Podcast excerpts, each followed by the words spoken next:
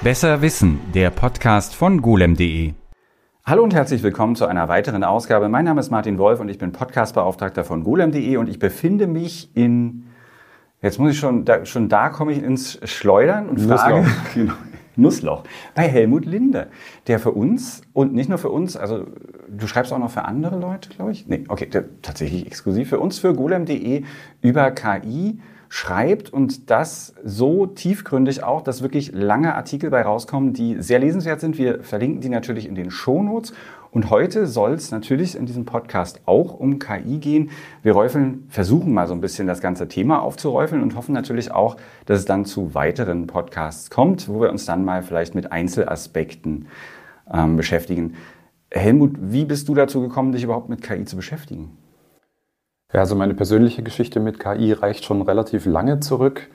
Ich war damals äh, bei der Firma SAP in der Beratung und äh, dort hat man eigentlich schon 2009, 2010 angefangen, sich zu überlegen, wie man mit Hilfe von Algorithmen, Prognosealgorithmen, Optimierungsalgorithmen Kundenprobleme lösen kann in den unterschiedlichsten Branchen. Also zum Beispiel Verkaufszahlen im Einzelhandel vorherzusagen oder Preise zu optimieren oder Lagerbestände zu optimieren.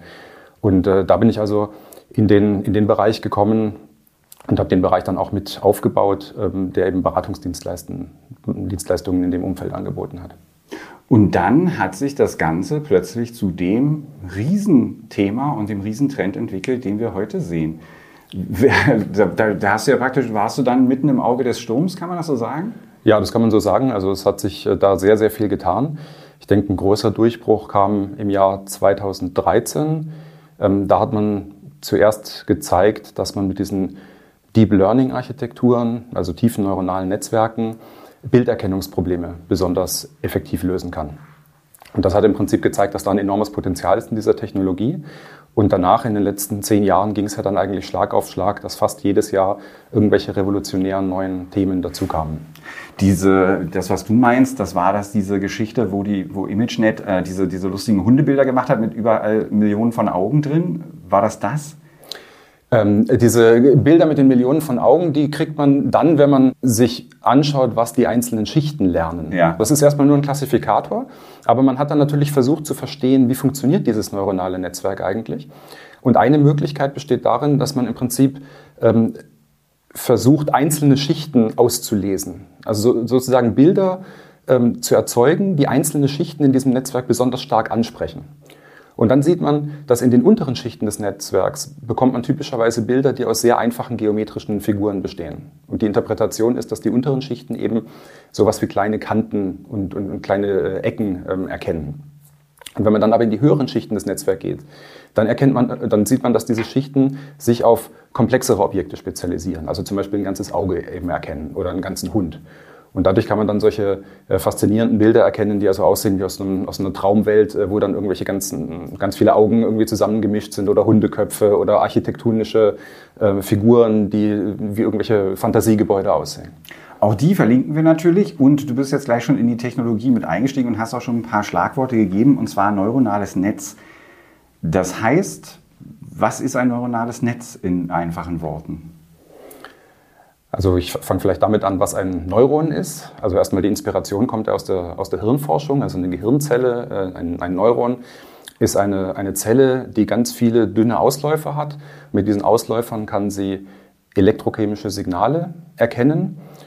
Und ein einfaches Modell beschreibt es so, dass wenn ähm, eben genügend elektrochemische Signale in dieses Neuron reinkommen, dann fängt es selber an zu feuern und weitere Signale zu generieren und dann die nächsten Neuronen weiterzugeben. Und damit hat man dann auch schon mal die Idee eines Netzes. Also die Neuronen sind untereinander wieder verschaltet. Jedes Neuron ist beispielsweise im Gehirn mit vielen tausend anderen Neuronen verbunden und die beeinflussen sich eben über diese Signale gegenseitig. Und ähm, man hat eben schon in den 40er, 50er Jahren äh, des letzten Jahrhunderts angefangen, ganz einfache Modelle von solchen Neuronen ähm, mathematisch zu beschreiben und dann auch immer mehr im Computer zu simulieren.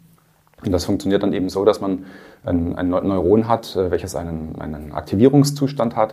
Und dieser Aktivierungszustand hängt eben ab äh, von der, von der Summe der Eingänge, noch mit einer, mit einer Gewichtungsfunktion multipliziert und einem, einer nichtlinearen Komponente, die dann noch sozusagen den Ausgang moduliert.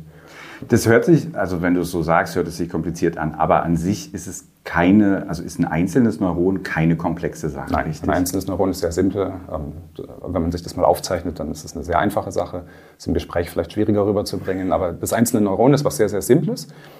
Und ähm, ein neuronales Netz besteht jetzt im Wesentlichen darin, dass man ganz viele Neuronen zusammenschaltet. Ja, und man, man spricht davon Schichten, also innerhalb einer Schicht sitzen die Neuronen sozusagen parallel zueinander und beeinflussen sich nicht. Aber alle Neuronen können dann alle Neuronen der nächsten Schicht beeinflussen, potenziell. Ja, man sagt dann, dass man eine, äh, ja, zwei, zwei vollständig miteinander verbundene Schichten hat. Da kann also dann jedes Neuron der unteren Schicht, jedes Neuron der oberen Schicht beeinflussen. Und das ist dann sinnvoll, wenn man denen Daten reingibt, die sie, so wie wir es nennen würden, lernen sollen. Ne? Es verfestigen sich bestimmte Wege und Strukturen. Ist das richtig?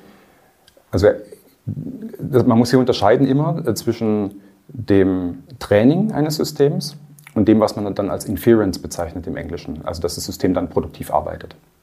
Beim Training ist es eben so, dass man basierend auf Inputdaten und einem Lernsignal die Verbindungen zwischen den Neuronen leicht verändert.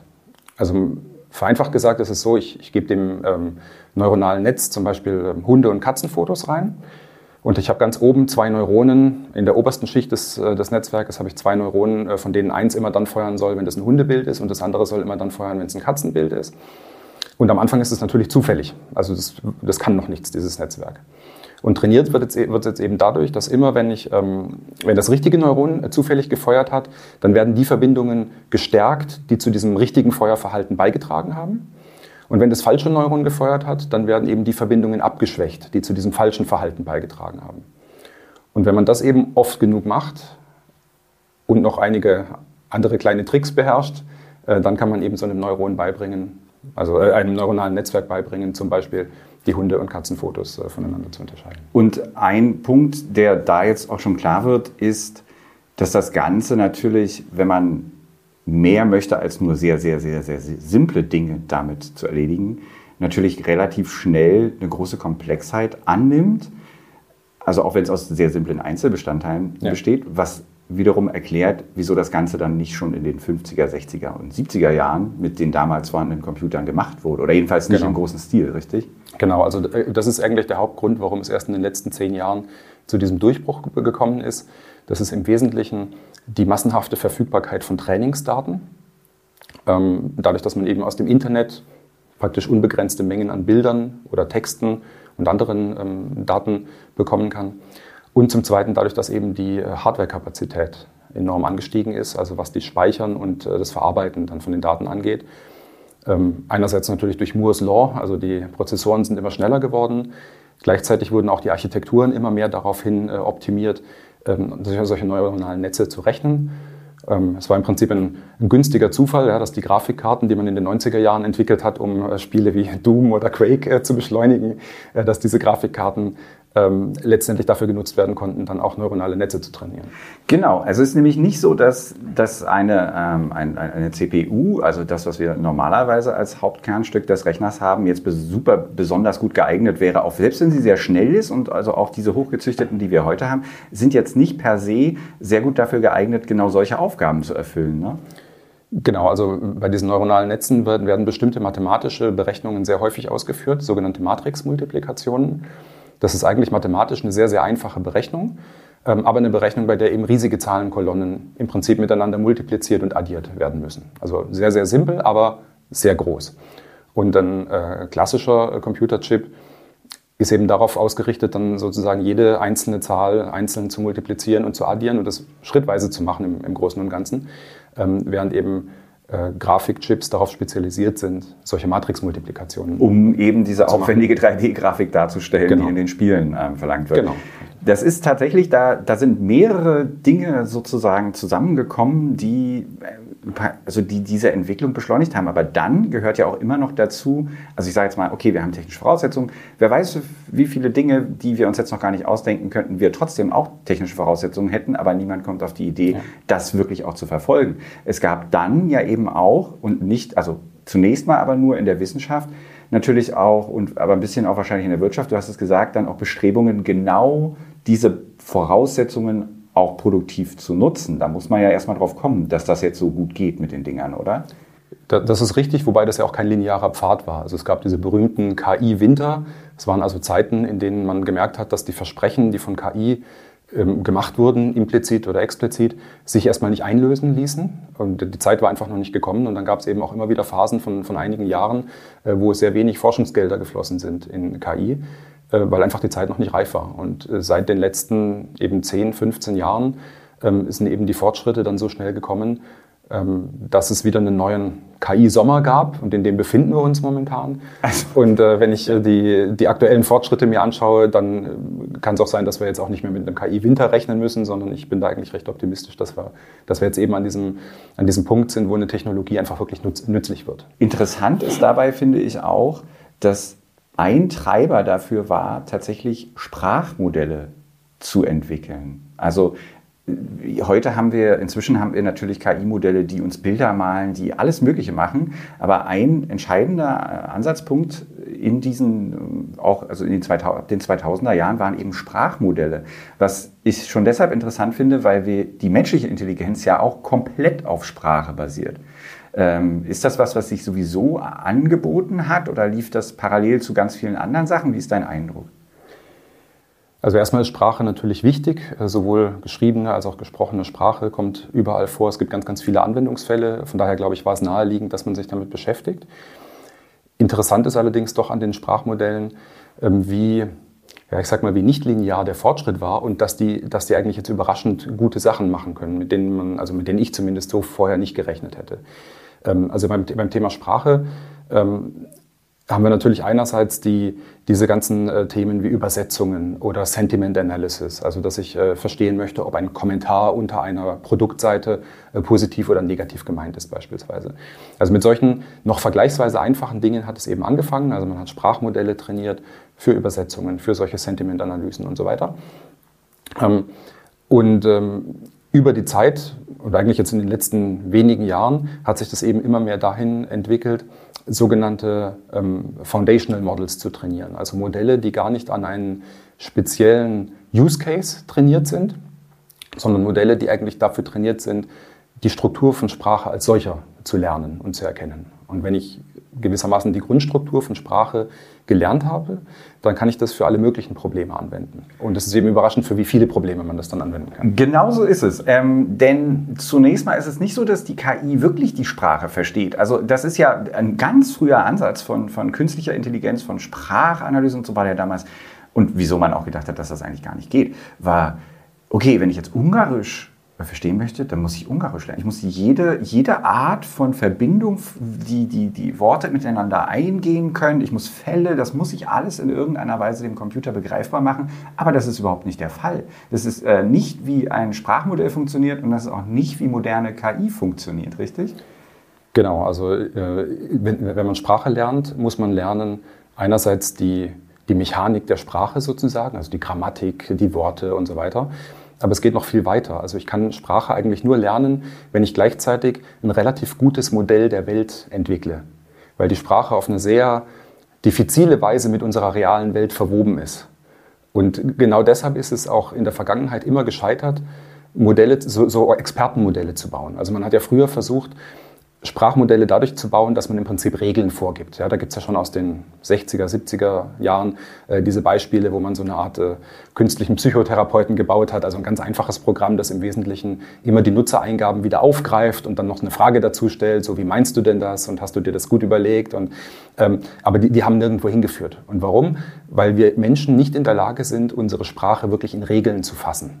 Ja, und ähm, das heißt, um, um Sprache zu lernen, muss eine KI sehr, sehr viel mehr über die Welt lernen als nur die Sprache alleine. Das funktioniert nicht in Isolation. Und ich glaube, das hat einerseits dazu geführt, dass es eben sehr lange gedauert hat, bis Sprachmodelle wirklich nützlich wurden, hat aber im Umkehrschluss jetzt dazu geführt, dass sobald diese Hürde überwunden worden ist, Sprachmodelle unfassbar nützlich sind und viel mehr können als nur Sprache. Zum Beispiel Bilder malen. Das ist, das ist ja eine fantastische Sache, dass ein Sprachmodell dazu genutzt werden kann, äh, Bilder zu machen. Demnächst wird das wahrscheinlich in Richtung Musik auch noch gehen. Ne? Und das alles, weil diese Zusammenhänge, die das System dann äh, begreift, wie du gerade gesagt hast, nicht darauf, nicht darauf äh, sich reduzieren lassen, dass es allein sich um Sprache handelt. Ja? Absolut. Also äh, vielleicht um nochmal einen Schritt zurückzugehen, also die, die, der, der Weg zu diesen aktuellen Sprachmodellen, die auch Bilder zeichnen können, überraschenderweise, ähm, verlief eben über immer größere und immer komplexere Sprachmodelle, die im Prinzip versucht haben, die Struktur von Sprache als solcher zu lernen. Also zum Beispiel ähm, GPT ist im Augenblick ein extrem bekanntes Modell, versucht ja immer Wort für Wort für Wort vorherzusagen. Und ursprünglich war eben wirklich die Intention, äh, dadurch einen Text vervollständigen zu lassen, beispielsweise. Und was man dann aber gemerkt hat, ist, dass man damit sogenanntes Zero-Shot-Learning machen konnte. Also man konnte Probleme lösen, obwohl man dem Modell vorher nie explizit beigebracht hat, das Problem zu lösen. Ja, und das ist ganz, ganz wichtig, diesen Unterschied zu verstehen. Ich hatte ja vorhin das Beispiel mit den Hunden und den Katzen gemacht.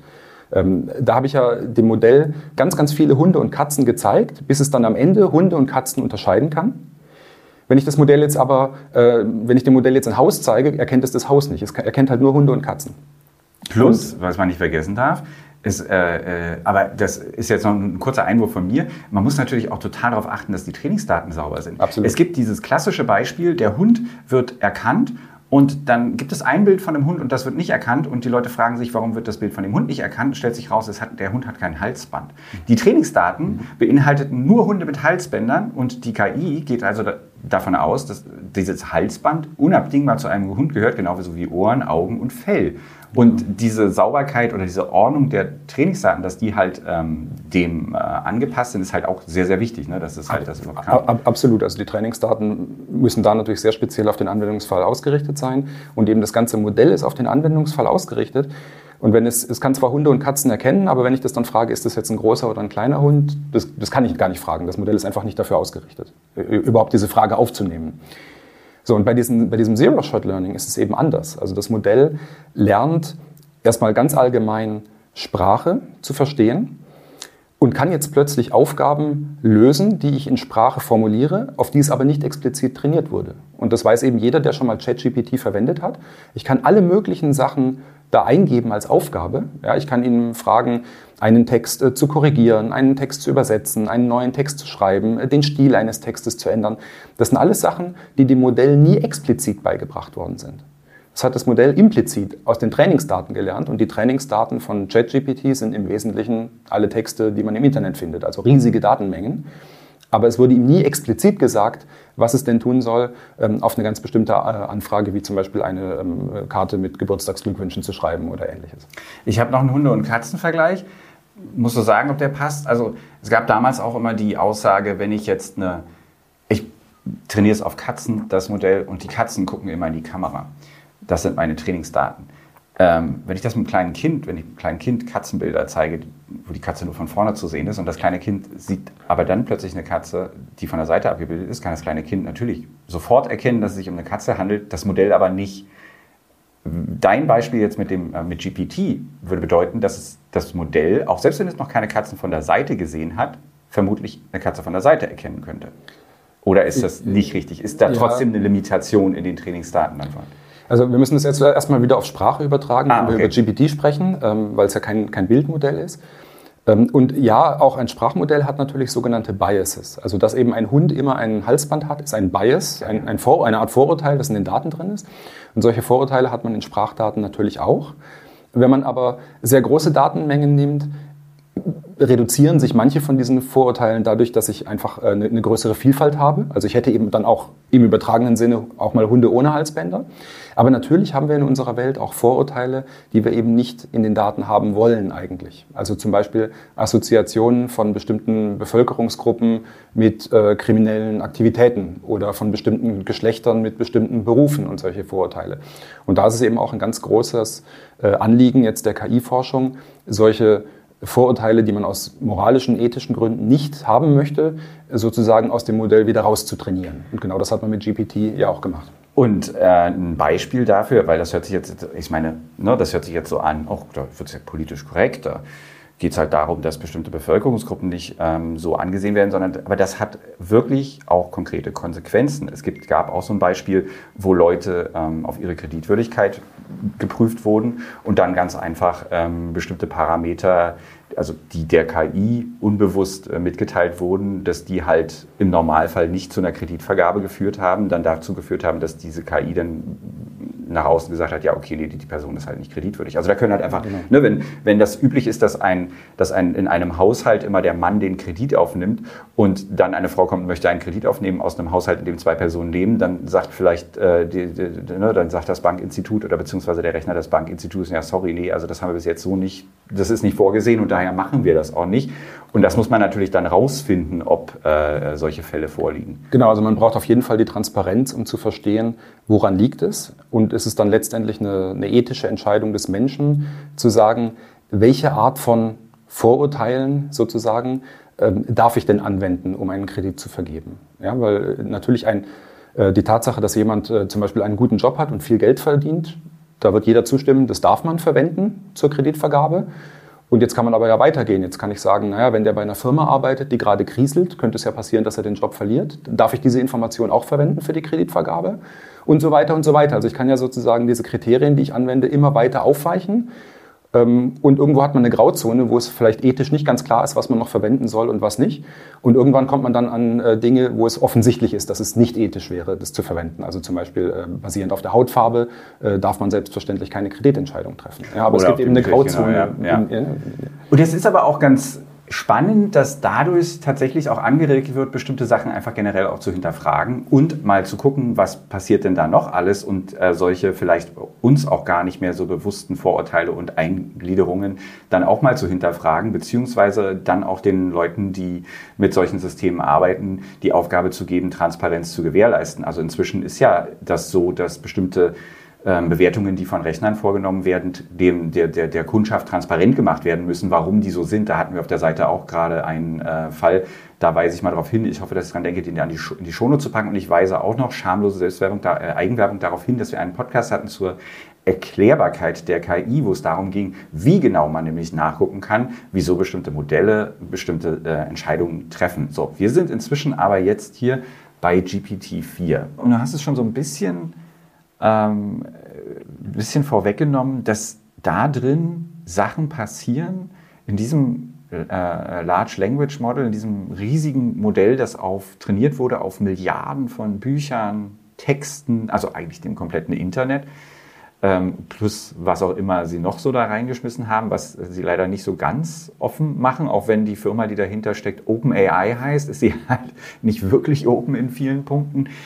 Dieses, ähm, dieses GPT-4 ist eigentlich relativ einzigartig gerade und deswegen auch Forschungsgegenstand. Ja?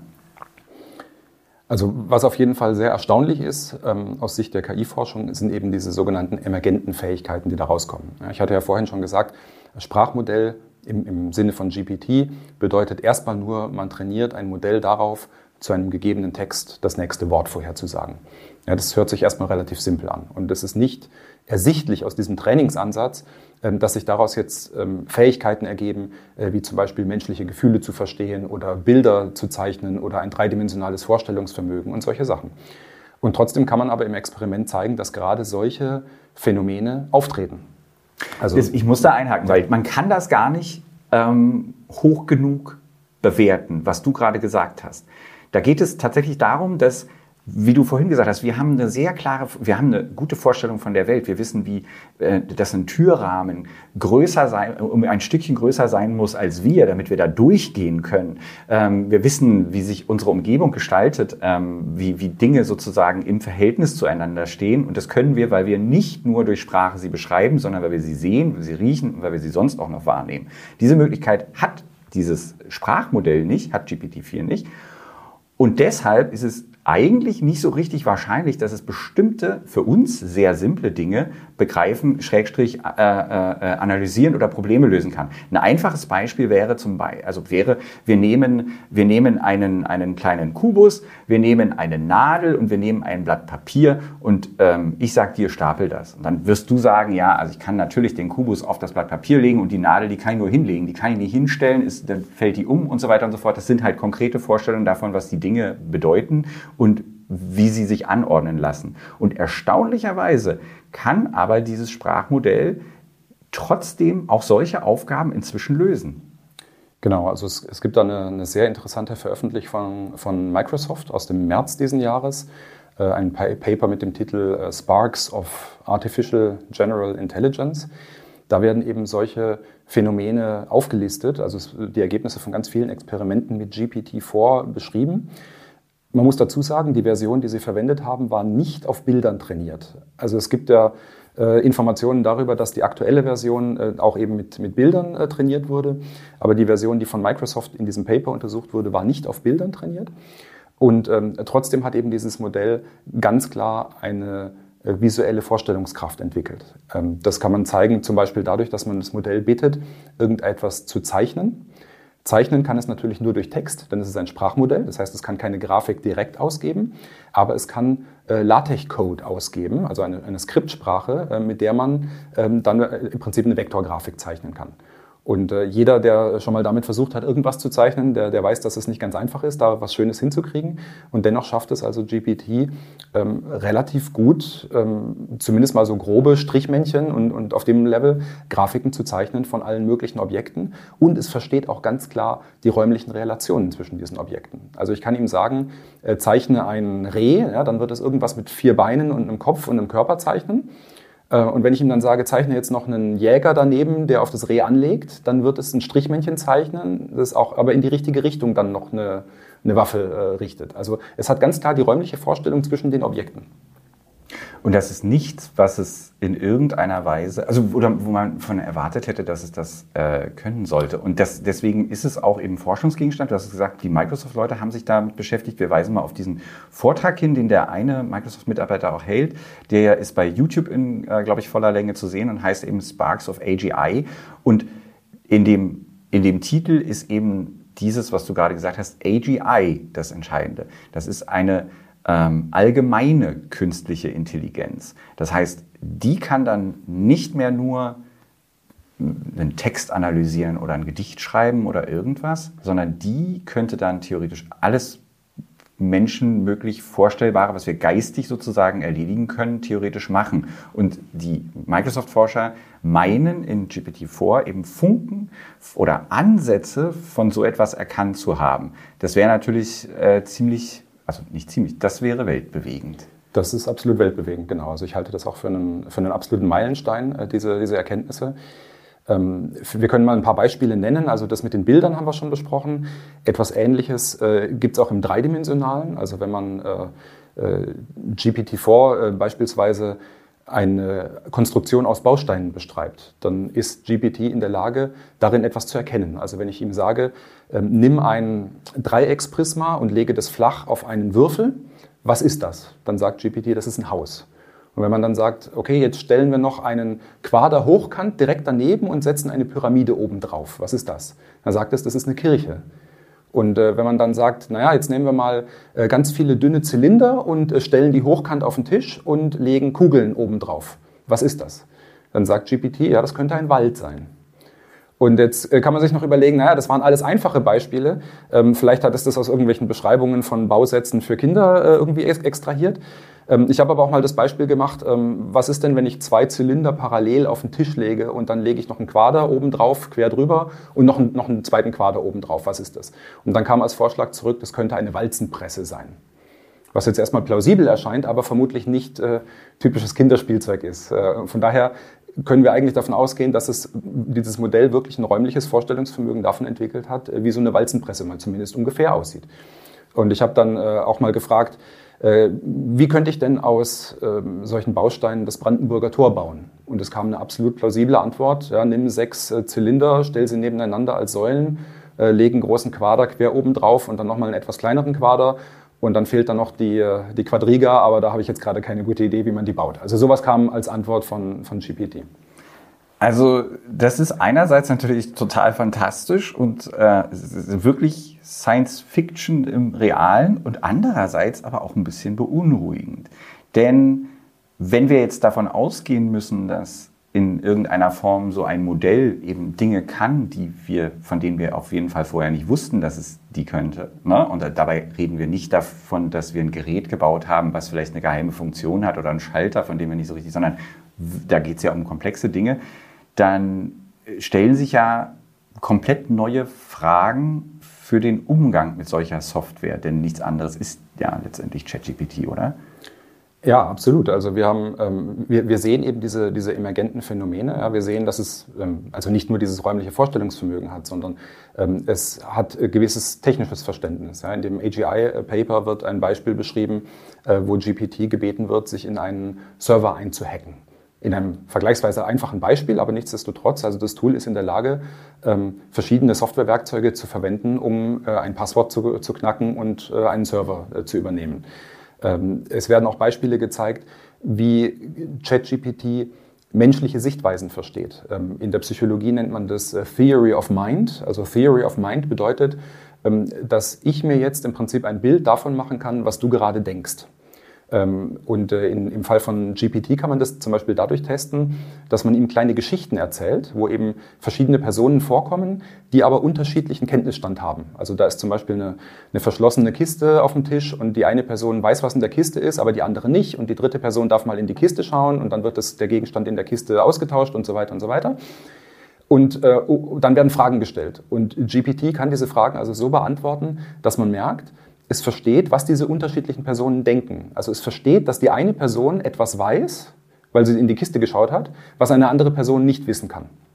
Also es entwickelt also diese, ähm, eine eigene Theorie darüber, was andere Menschen denken und ist auch in der Lage, durchaus auch menschliche Emotionen sehr akkurat zu beschreiben. Weil das ist ja auch Teil dieser Sentimentanalyse, die du schon erwähnt hast, war natürlich äh, Teil des Ganzen. Okay, bevor wir das, bevor wir nochmal die Auswirkungen, würde ich mal sagen, auf die reale Welt so ein bisschen uns angucken, vielleicht nochmal zu den Limitationen. Klar ist GPT-4 und sind diese großen Sprachmodelle zu äh, inzwischen erstaunlichen Leistungen fähig. Sie haben aber auch gravierende Limitationen. Bei GPT-4 ist das beispielsweise, dass es trainiert wurde, also dass der Trainingsvorgang ist abgeschlossen und es ist, handelt sich jetzt um ein Modell, das so monolithisch existiert und das Wissen, das es hat und die Verbindungen, die geknüpft wurden, die sind fest. Ja, also die, ich, es, es macht das jetzt nicht weiter und es guckt auch nicht weiter, es kann auch nicht einfach trainieren und man kann da auch nicht einfach was dazufügen. Man kann jetzt auch nicht sagen, okay, ich wollte schon immer mal irgendwie, dass es das kann. Da Blöcke ran zu äh, schmieden ist auch nicht so einfach möglich. Das war unglaublich teuer. Also ne, mehrere hundert Millionen Dollar sind dafür investiert worden, um dieses um GPT-4 äh, so zu machen, wie es ist. Das heißt aber eben auch, dass es sich nicht weiterentwickeln, also nicht aus sich heraus weiterentwickeln kann. Ne? Genau. Wenn ich es neu starte, hat es auch alles vergessen. Genau. also es, es, hat im Prinzip, man kann so ein bisschen es vergleichen mit Kurzzeit- und Langzeitgedächtnis. Also es hat ein, ein Kurzzeitgedächtnis, das ist im Prinzip der aktuelle Chat. Oder genauer gesagt, die Länge von dem Sprachfenster, das sozusagen verarbeitet werden kann von dem Modell. Und das, ist, das sind also äh, ein paar Seiten Text, sagen wir mal, in der Größenordnung. Und dann hat es das Langzeitgedächtnis. Und in dem Langzeitgedächtnis ist alles gespeichert, was es eben aus diesem gigantischen Trainingssatz aus dem Internet gelernt hat. Ähm, aber es gibt keine Verbindung zwischen den beiden. Das heißt, wenn ich ihm im Chat sage, ähm, hallo, mein Name ist Helmut, dann kann es die Information während des Chats verwenden und wird mich auch nachher mit diesem Namen noch weiter ansprechen. Sobald aber mein, meine Vorstellung äh, aus diesem äh, Textfenster rausgerutscht ist, weiß es das nichts mehr. Und wenn ich das Modell eben das nächste Mal wiederverwende und einen neuen Chat starte, hat es diese Information vergessen. Was du gerade gesagt hast mit dem Textfester ist nochmal interessant, weil das ist ein Punkt, der nochmal darauf hinweist, wie so ein Modell dann funktioniert. Denn was es tut, ist technisch, also normalerweise, abgesehen von den emergenten Sachen, die wir gerade besprochen haben, wo man nicht so richtig weiß, wieso es die macht, aber normalerweise tut es Folgendes. Es versucht, das nächste Wort zu prognostizieren. Wobei es nicht als Wort, also man darf sich das nicht so als unbedingt als Wort vorstellen, sondern für das Sprachmodell sind die, die Worte, Worte sozusagen sind sogenannte Token. Das sind also Einzelbestandteile, aus denen es einen Satz oder eben äh, Dinge zusammensetzt, richtig? Genau. Und, und es versucht, das zu prognostizieren. Und es hat natürlich, um diese Prognose zu treffen, hat es so eine Art wie soll man sagen, wissen, äh, da hat es in der Hinterhand die Dinge, die es jetzt, die es jetzt schon gibt. Zum Beispiel, wenn du gesagt hast, hallo, mein Name ist Helmut, dann weiß es, okay, ähm, es gab eine Begrüßung und es gab einen Namen und diese beiden Dinge kann ich später, sozusagen sind Token, die ich später wiederverwenden werde mit einer gewissen Wahrscheinlichkeit. Da aber sich im Laufe eines Gesprächs, das halt ja nicht vorhersagbar ist, ähm, so viele Wege auftun könnten für solche potenziellen Token, die es dann weiter benutzen könnte, gibt es irgendwann eine Zahl, die nicht mehr zu bewältigen ist von aktuellen Computern. Und das heißt, da reißt die Kette ab, dann muss es diese ersten Token verwerfen, um mit den anderen weiterzumachen. Und wenn du zwischendurch nicht nochmal gesagt hast, dass du Helmut heißt, dann ist irgendwann der Anfang des Gesprächs verschwunden und damit geht es auch nicht weiter. Ja. Das bedeutet im Umkehrschluss auch, dass sowas wie, wenn sich Leute überlegen, oh, es könnte mir einen großen Roman schreiben, das ist nicht konsistent so einfach ohne weiteres möglich, ja. denn es hätte den Anfang des Romans nach den ersten paar Seiten irgendwann vergessen und würde halt einfach irgendwie weitermachen. Ganz genau. Ne? Jetzt könnte man natürlich, und das ist auch, wie das Modell gerade benutzt wird, also diese Eingaben so ein bisschen darauf anzulegen, dass sie gut zu dem Modell passen. In dem Beispiel mit dem Roman würde ich jetzt zum Beispiel wäre die Herangehensweise, ich suche mir einfach einzelne Kapitel. Ich weiß halt, woraus der Roman, was der große Bogen des Romans ist. Ich weiß, welche Kapitel es gibt und in den Kapiteln gibt es nochmal Unterdinger. Und was ich tue, ist, ich bitte äh, GPT-4 zum Beispiel den Anfang zu schreiben, dann beschreibe ich ihn in kurzen Sätzen den Anfang und bitte ihm weitere Seiten zu schreiben und so weiter und so weiter und so weiter. Und dann hätte ich vielleicht dann irgendwann meinen Roman. So ist, wie man das gerade macht. Ne? Genau, also äh, prinzipiell ja, wobei ich bezweifle, dass man Stand heute dadurch einen wirklich guten Roman erzeugen kann. Ähm, schon alleine, weil ja auch die Details oft dann am Ende wieder wichtig sind. Also gerade wenn ich einen Krimi schreibe, ist es ja meistens so, dass äh, im Laufe des Romans ganz viele Details irgendwo versteckt sind, die dann am Ende plötzlich ganz wichtig sind. Und äh, also gerade solche Sachen würde eben GPT-Stand heute nicht äh, auf die Reihe kriegen. Ja, das, mhm. das geht einfach nicht. Es fehlt diese Verbindung zwischen Kurzzeit- und Langzeitgedächtnis. Das ist so ein bisschen wie, ja, das gibt diesen Film äh, Memento, den vielleicht der eine ja. oder andere gesehen ja, hat. Ja, von Christopher Nolan, äh, sehr berühmt. Ja, das, die Hauptperson hat also einen, einen neurologischen Schaden und kann keine neuen Erinnerungen mehr anlegen. Also sie kann im, im Hier und Jetzt alles so machen, wie wir das auch können.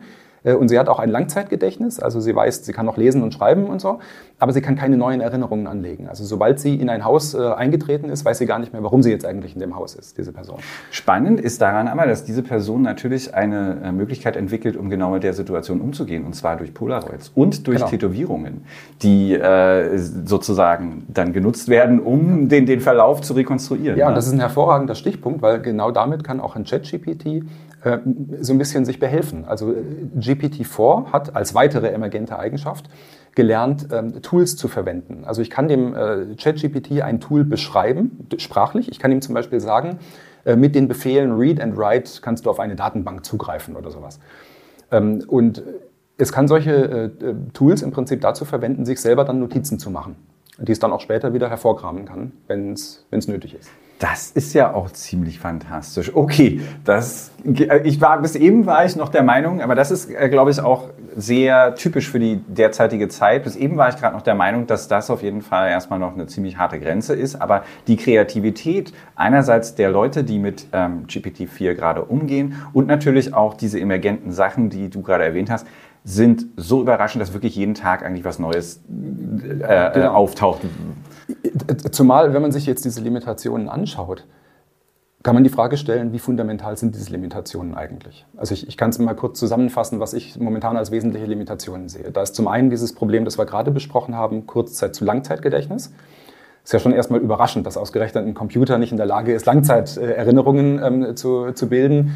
Und also ich wäre jetzt überrascht, wenn die Menschheit noch 30 Jahre bräuchte, um dieses Problem zu lösen.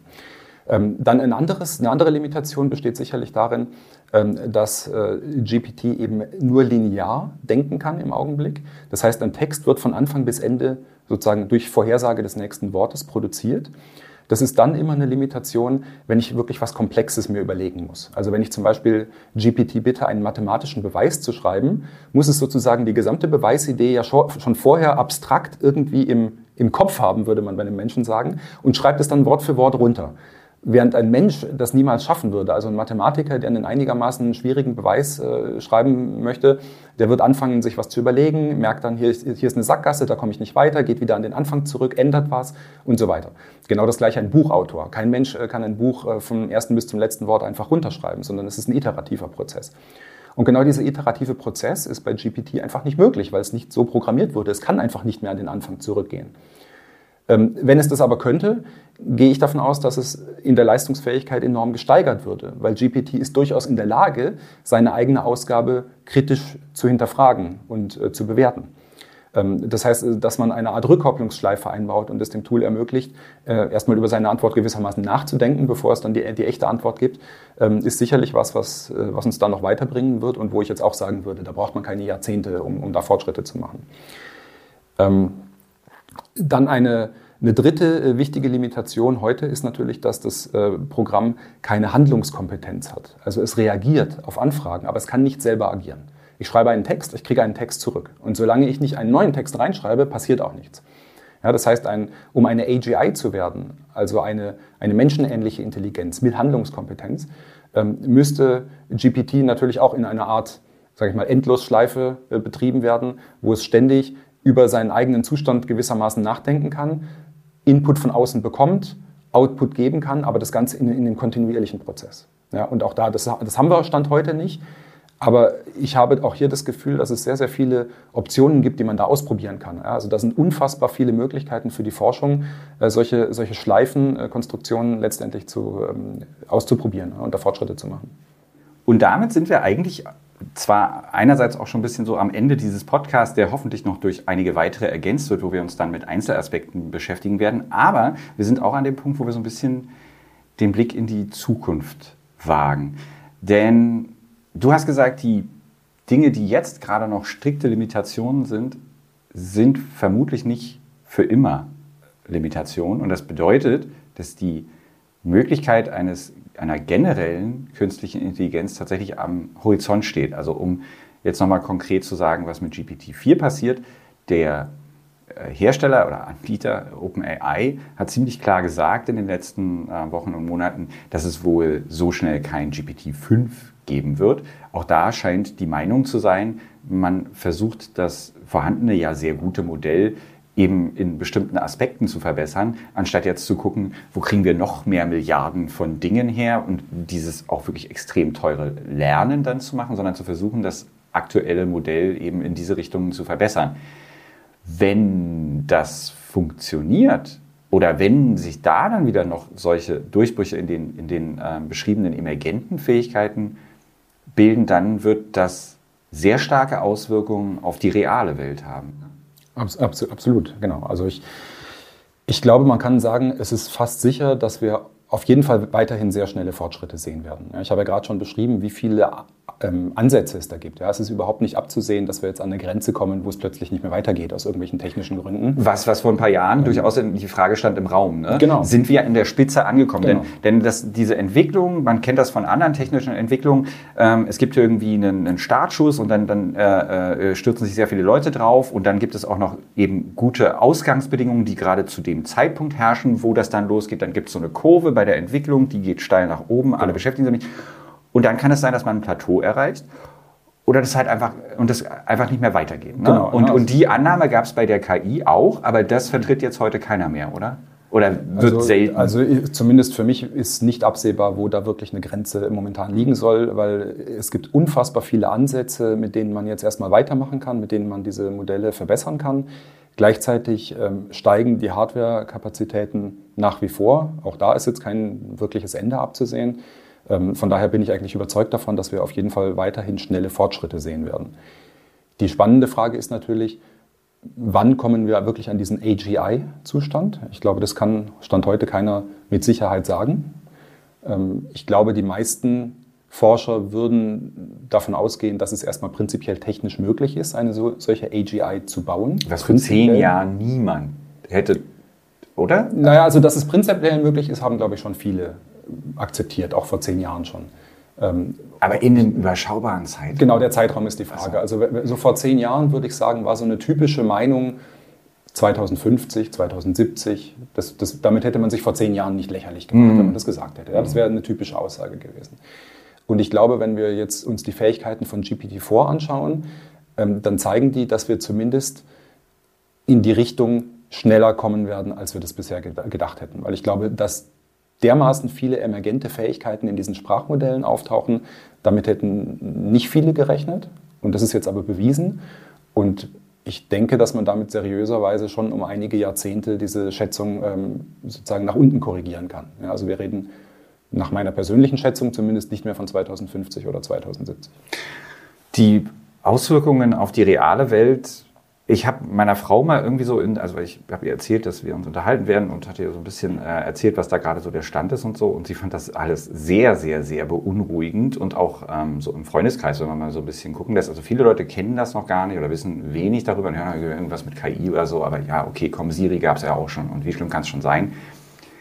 Da wird, und das ist ja auch in der Forschung anerkannt oder sagen wir, das wird von vielen Leuten betont, da wird es dazu kommen, wenn das denn so, so weitergeht, dass die Allgemeinheit da stark aufgeklärt werden muss. Was ja. das bedeutet. Also auf soziale Verwerfungen. Es geht jetzt nicht nur darum, dass bestimmte Jobs irgendwie äh, überflüssig werden, oder, sondern das ist ein, das ist ein äh, Prozess, dessen Ende komplett unabsehbar ist. Ja, oder? ja das denke ich auch. Und deswegen gab es auch, das können wir auch noch verlinken, einen Aufruf äh, aus der Forschungsgemeinde und dann nicht nur, sondern auch aus der Wirtschaft, diese, also die Arbeit an diesen Sachen ähm, für ein halbes Jahr ruhen zu lassen, um sich überhaupt mal zu überlegen, was würden wir denn dann damit machen? Ja. Hältst du das für sinnvoll oder meinst du, das ist eigentlich eh Quatsch, weil andere Leute machen ja dann eh weiter? Ja, also ich, ich unabhängig jetzt von diesen sechs Monaten, ich glaube, es wäre gut, dass wir generell darüber sprechen, was steckt hinter dem Aufruf. Weil meine, mein Eindruck aus den Pressemitteilungen, die ich gesehen habe, ist, dass es noch, noch nicht in der Breite verstanden wird, was dahinter steckt. Zumal auch diese Aufrufe teilweise sehr vage gehalten sind. Ähm, und es gibt auch einen Grund dafür, dass die so vage sind, nämlich dass niemand eben das genaue Szenario beschreiben kann. Also wenn ich jetzt ein genaues Szenario beschreiben würde, ähm, welche Probleme verursacht KI, werde ich vermutlich falsch liegen, weil es so unendlich viele mögliche Szenarien gibt und ich halt nun mal nicht die Kristallkugel habe, um jetzt genau zu sagen, wie wird es sein.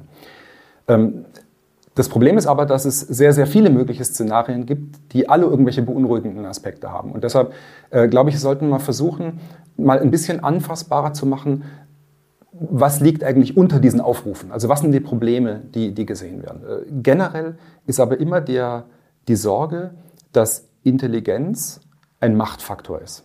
Ja, wenn wir uns eine menschliche Gesellschaft anschauen, eine entwickelte Gesellschaft, dort basiert Macht letztendlich immer auf kognitiven Fähigkeiten. Also ein, ein, eine mächtige Politikerin oder ein Wirtschaftsboss ist nicht deshalb mächtig, äh, weil er oder sie ähm, stark ist oder schnell oder äh, einen tollen Körper hat, sondern heute nicht mehr. Genau, heute nicht mehr. In, vielleicht in der Steinzeit in einer sehr sehr kleinen Gruppe kann man sich vielleicht ja. noch durch Körpergewalt durchsetzen, ähm, aber seit Menschen eigentlich sich zu größeren äh, Organisationen zusammengeschlossen haben, ähm, basiert Macht auf gedanklichen Fähigkeiten. Also äh, Bündnisse einzugehen, Kompromisse zu schmieden, äh, Intrigen zu spinnen, äh, der Erste zu sein, der die richtige Idee hat, ähm, Wissen zu haben, etc.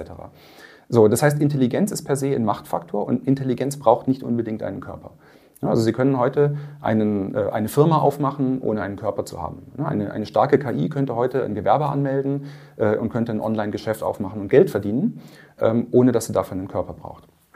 So, und jetzt haben wir eben aber die, die Situation, dass sich KI im Prinzip beliebig skalieren kann. Also sobald KI Geld verdient, äh, kann sie sich noch ein paar Server dazu mieten und sich kopieren und halt noch mehr Geld verdienen.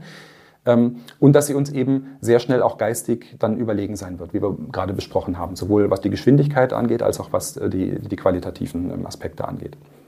So, das heißt, wir haben also diesen enormen Machtfaktor, der da hochkommt, der komplett unübersichtlich ist. Weil es wird ja nicht nur eine KI geben. Ich kann die kopieren und ich kann die Ziele der KI relativ leicht verändern. Also ich kann, ähm, ich kann sie unterschiedlich trainieren, ich kann Feintuning machen. Ja, die eine KI, also ChatGPT möchte einfach nur ein guter Assistent sein.